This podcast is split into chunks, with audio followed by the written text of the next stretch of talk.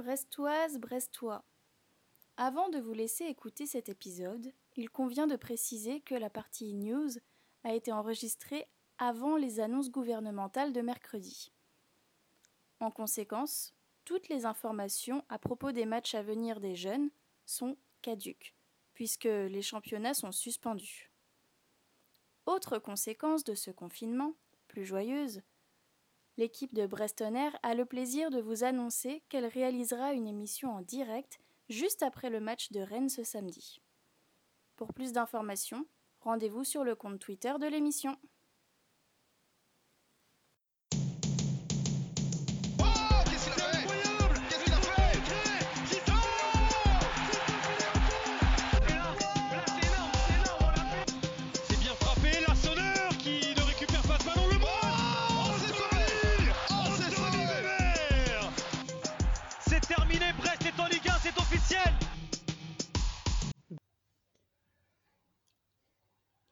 Brestoise, bienvenue pour ce euh, premier épisode, en tout, cas de, cette nouvelle version 52 euh, bis, on va dire. Avec euh, donc on va commencer avec Fanche et avec Yann qui sont avec moi comme d'habitude. Alors pas de d'intro. bonjour messieurs. Bonjour. Bonjour. pour ce alors, pour cette pour ce deuxième épisode de la semaine qui deviendra peut-être la, la, norme. On parlera un peu donc des news et Yann tu auras Romain de Radio Roazhon pour parler du Stade Rennais. Mais commençons tout de suite par les news. Ah, les supporters là, c'est quoi les news ce soir? Alors les news, on va commencer euh, peut-être par la Rouste. Avec toi, Fanche, la Rouste est le, ce concours de pronostics toujours parrainé par la très belle et Jean Sim qu'on salue euh, s'il nous écoute. Alors la Rouste, euh, comment ça a été pour toi de ton côté, euh, Fanche? Ça a été une journée, euh, une journée de, bonne facture avec 6 bons, bons résultats sur 9, avec 3 parfaits.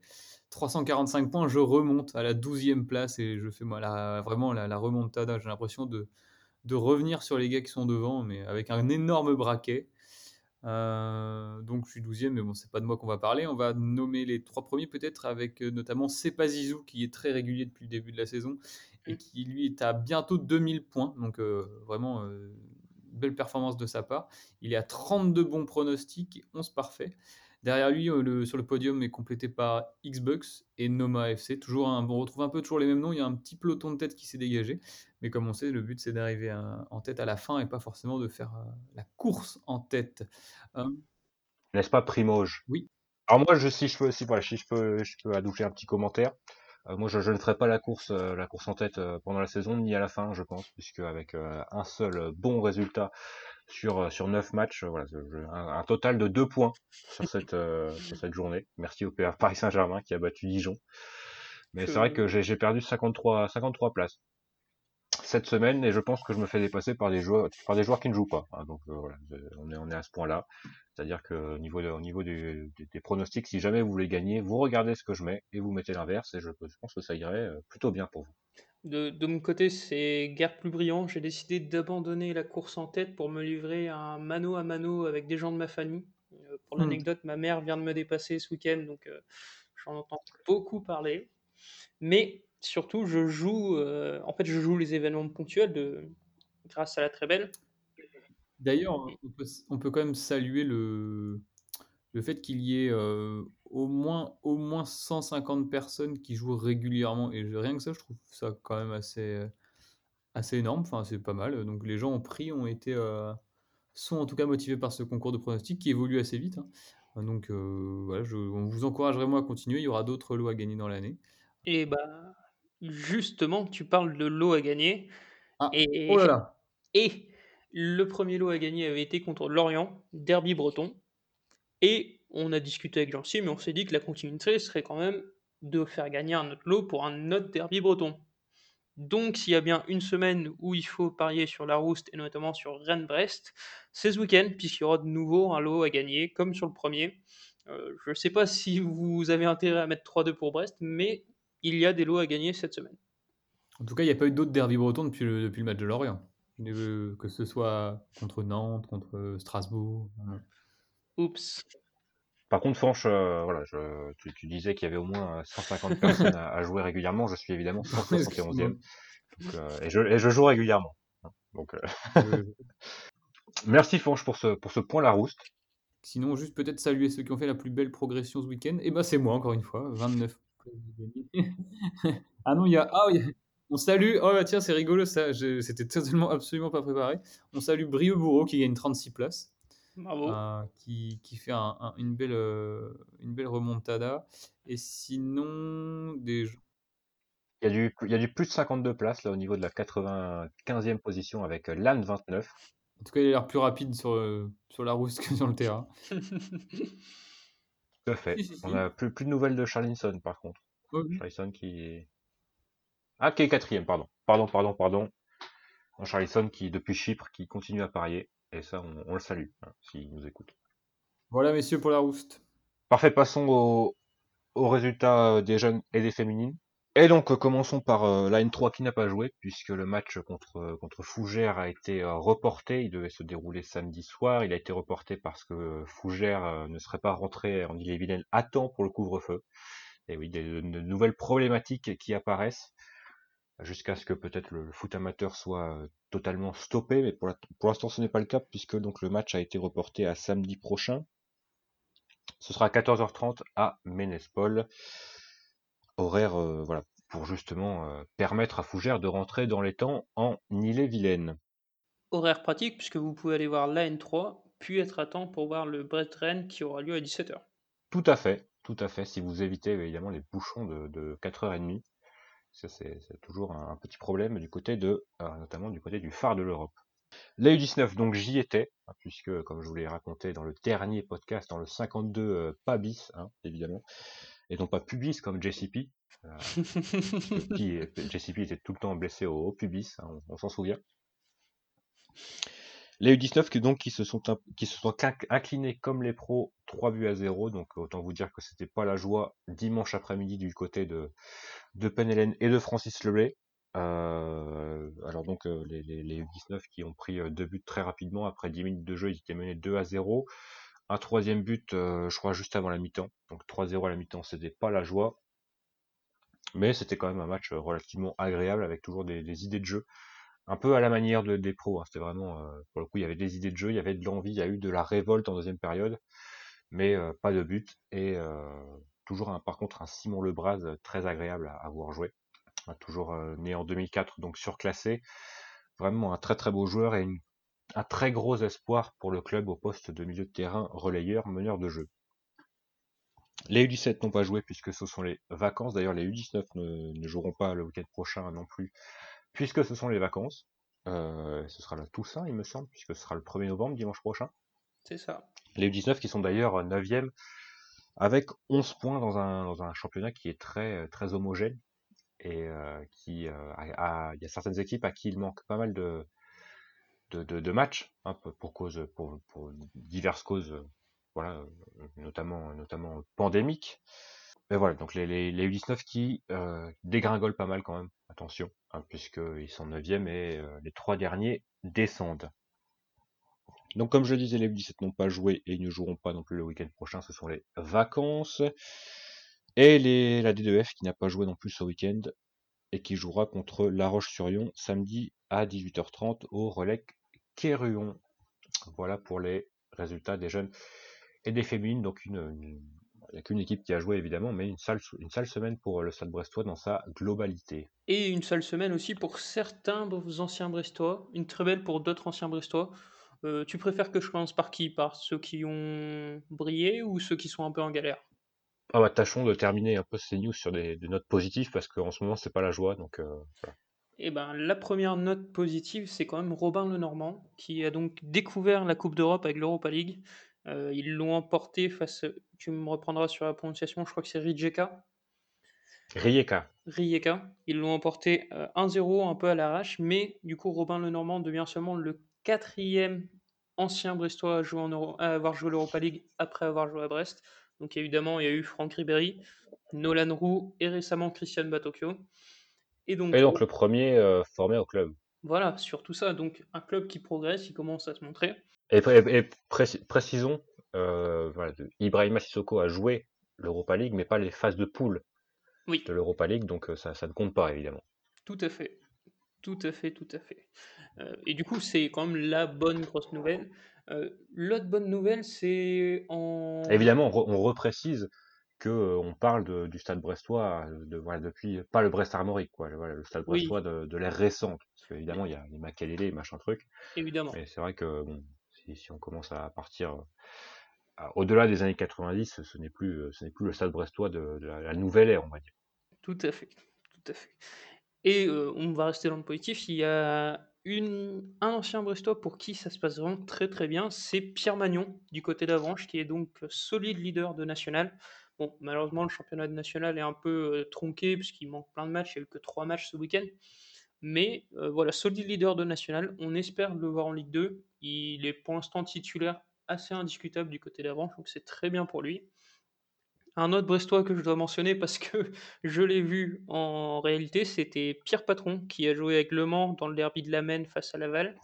Match nul 0-0 et un penalty arrêté par Pierre Patron après seulement 3 minutes de jeu. Donc j'y étais, je, je peux dire bravo Pierre Patron. Mais malheureusement, par contre, c'est quasiment les seules nouvelles positives. On peut peut-être ajouter un but de Charlison Benchop euh, avec son équipe à Chypre face au Néa Salamis, mais bon, c'est Bien sûr, ça, ça gaze au niveau pronostic, ça gaze aussi sur le terrain pour Charlison. voilà, c'est à la limite ce qu'on peut retenir. Mais par contre, euh, si évidemment, il y a Auxerre qui se remet un peu la tête à l'endroit. Victoire 4 à 0 euh, ce week-end et victoire 5-1 deux semaines auparavant face à, face à Chambly. Mais malheureusement, entre-temps, ils ont perdu contre Guingamp. Sur un but de Brian Pellet, si je dis pas de bêtises d'ailleurs. Tout à fait. 2-0, premier but de Brian Pelé. Et euh, le... il y a un Brestois quand même qui s'en sort très bien pour l'instant, c'est Mathias Autrette qui lui fait d'excellents débuts à Auxerre. Voilà, je pense, hein, c'est un simple avis qu'Auxerre va être trop juste pour monter en Ligue 1. Mais voilà, au Mans, il a l'air de s'éclater, c'est l'essentiel. Mais malheureusement, c'est peut-être le seul ancien Brestois qui s'éclate ces temps-ci, puisque le Brighton de Neil Mopé est en grosse difficulté. Euh, bon, il y a plus mauvais qu'eux derrière, mais ça commence à sentir un peu le roussi. Et voilà, globalement, les Brestois ont un peu de mal sur ce début de saison. Très bien, eh ben, je crois que ça, ça conclut euh, les news. Et on va passer donc à la rapide présentation de ce Stade Rennais Stade Brestois. On a décidé évidemment de, couper un peu cette présentation donc pour les raisons que j'ai citées euh, au début du podcast 52, c'est-à-dire que à la base on ne connaît pas trop les groupes, donc on avance un peu dans, l'expectative euh, au niveau des, forces en présence des deux côtés. Pour moi, pour nous en tout cas, le- et pour vous, parce que c'est souvent le, ce, qui, ressort, l'interview d'en face est tout le temps, est généralement euh, très très agréable et, très instructif pour vous, pour connaître euh, justement comment ça se passe de, l'autre côté de, du rond central. Et euh, bah, voilà, c'est toujours intéressant d'avoir des, supporters qui suivent le- les équipes au quotidien et plutôt que d'avoir des, des- le, point de vue brestois de, de- du match à venir. Après voilà, on, on pourra toujours apporter nos, nos, nos avis sur, euh, sur les quelques présentations sur des matchs qui, qui en valent la peine. Là pour le coup, euh, on répéterait euh, assez régulièrement ce qu'on ce qu'on dit depuis plusieurs semaines pour ce match contre Rennes. Donc euh, je vais te laisser la parole avec, euh, avec Romain donc de Radio Roison. Et euh, bah, sur ce, euh, moi je vous dis euh, à la prochaine, à la semaine prochaine pour, euh, pour de nouvelles aventures de Brestonner pour l'épisode 53 et ce débrief de, espérons, cette non-défaite, on va dire cette non-défaite hein, de, de Brest à Rennes pour ce, pour ce, pour ce derby breton au Roison Park. Allez Brest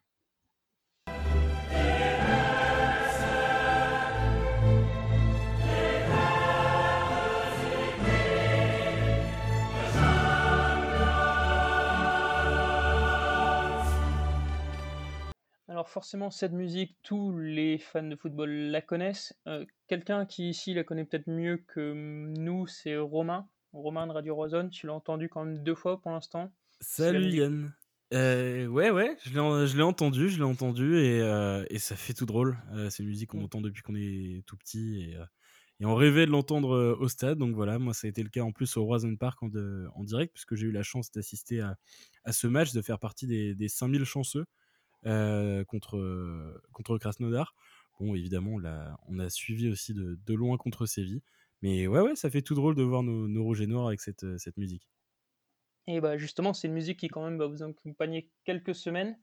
Euh, vous l'avez eu mercredi dernier, si je me trompe pas, vous l'aurez mardi prochain. Ouais. Est-ce que ce, cet agencement du calendrier, première question, est-ce que ça fait au final de la réception de Brest un match presque secondaire? Euh, non, je pense pas du tout. euh, parce que. euh, non, d'ailleurs, je crois que c'est. Mercredi contre, Chelsea. Et, non, non, pas du tout, parce qu'il y, y a une donnée très importante. Bon, il faut pas oublier que le championnat reste la priorité. Et c'est surtout qu'on on enchaîne les mauvaises performances en championnat depuis trois matchs. On fait nul contre Reims, ce qui n'est pas honteux. On fait nul contre Dijon, là c'est un peu plus chaud. Et on perd contre Angers à domicile.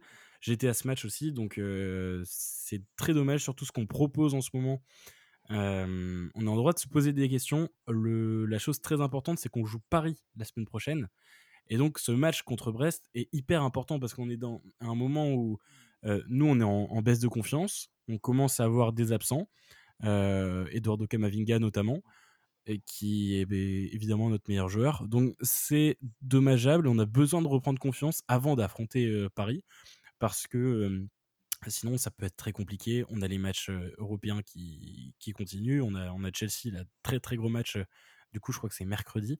Mais c'est surtout que voilà, il faut se relancer en championnat, il faut reprendre de la confiance parce que on perd des points contre des équipes que c'est vraiment des points de perdus. hein. Contre, contre Angers, c'est on n'a pas le droit de, de, de perdre comme ça.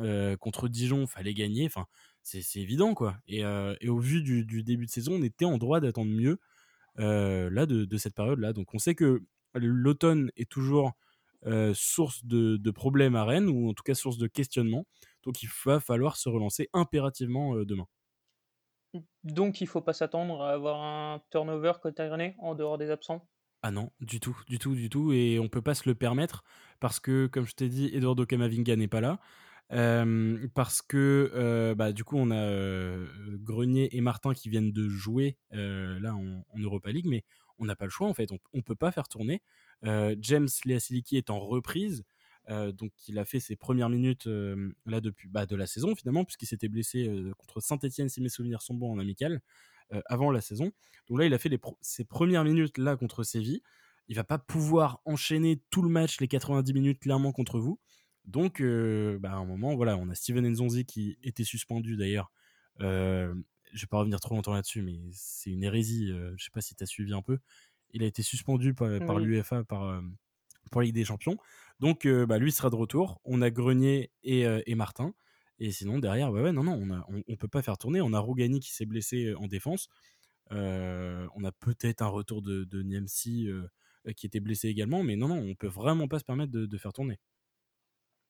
Euh, ju- juste pour compléter, il me semble que Flavien T sera également absent. C'est ça, ouais, ouais, carrément. Incertitude sur Bourigeau au milieu. Donc euh, c'est pour ça que je te dis que, bah ouais, ouais, il y a, il y a des incertitudes à ce niveau-là. ouais. Euh, Est-ce qu'on peut s'attendre, je sais que ça en a pas mal parlé ces dernières semaines, à un changement de système côté Euh, nous, nous, on a pensé déjà quand on parlait de la, de la Ligue des Champions, notamment contre Séville, on savait qu'il fallait subir le jeu parce que sinon on allait se prendre. euh, on, pouvait se prendre une branlée, clairement. Euh, on n'a pas été hyper bon contre Séville, on va pas se mentir. Le nombre de tirs qu'on concède est faramineux. Euh, on n'a pas fait la performance du siècle, hein, on est bien d'accord, mais on ne prend qu'un but. On a un Alfred Gomis d'ailleurs qui a été hyper rassurant.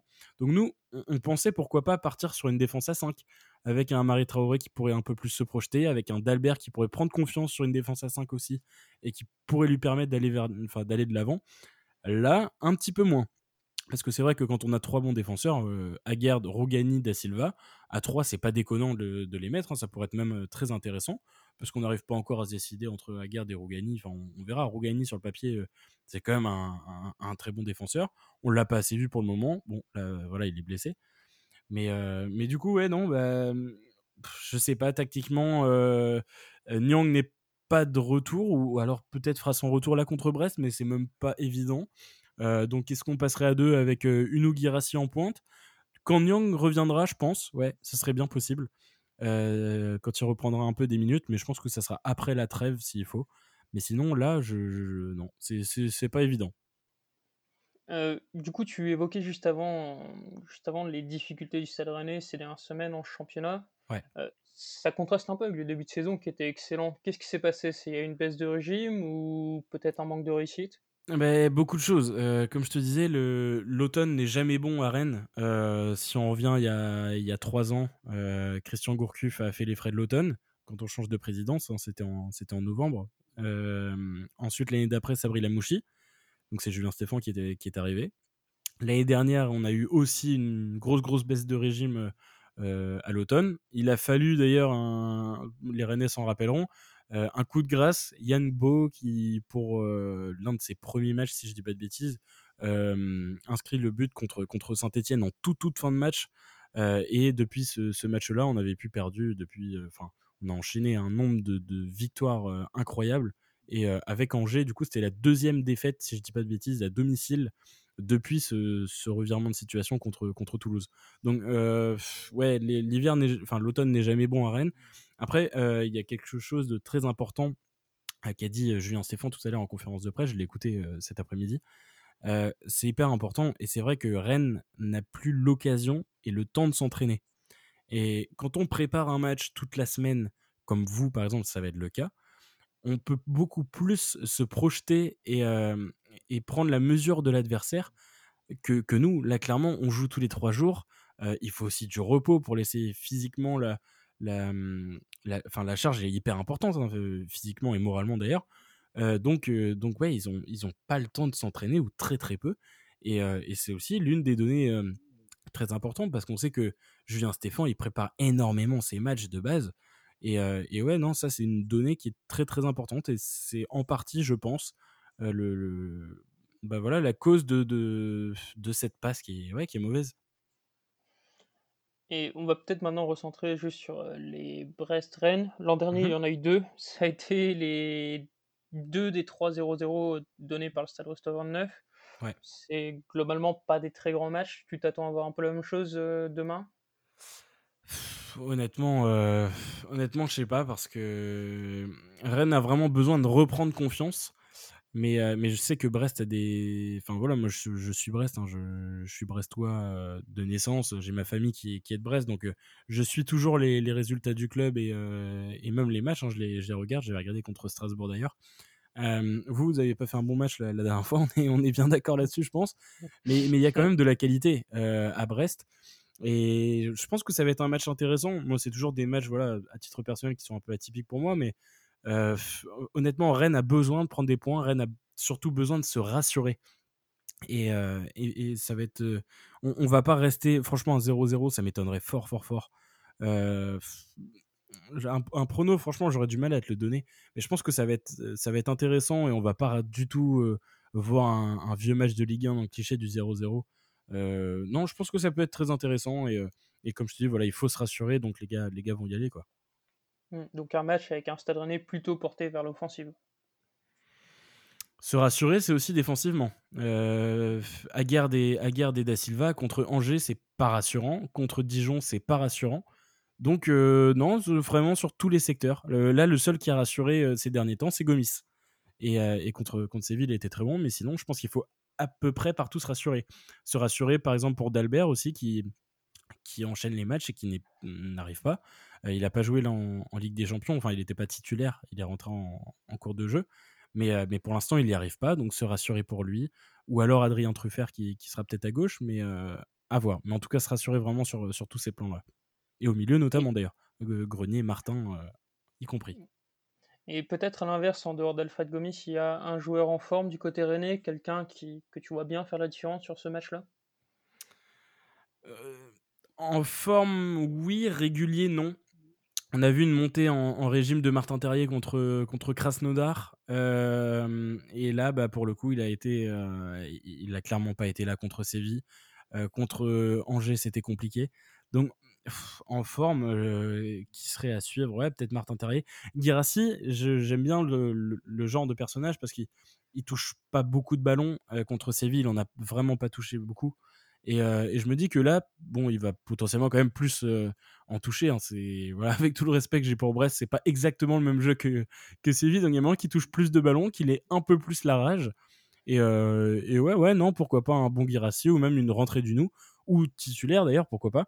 il a marqué la semaine dernière.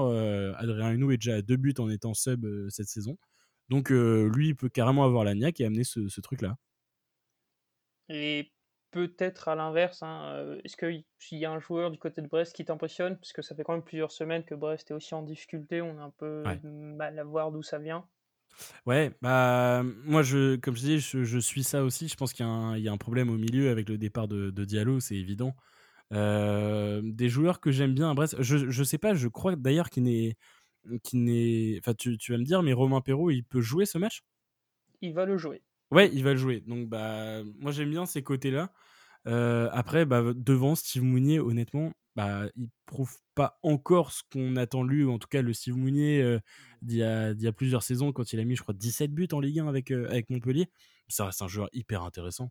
Et, donc, ouais, centre de Perrault pour, même une tête de, Mounier ou de, du jeu dans le centre, ça, ça reste toujours très, très dangereux. Perrault, d'ailleurs, on le suivait quand il était quand il était en Ligue 2, je sais qu'on était sur lui aussi, donc bah, je, suis aussi ses performances.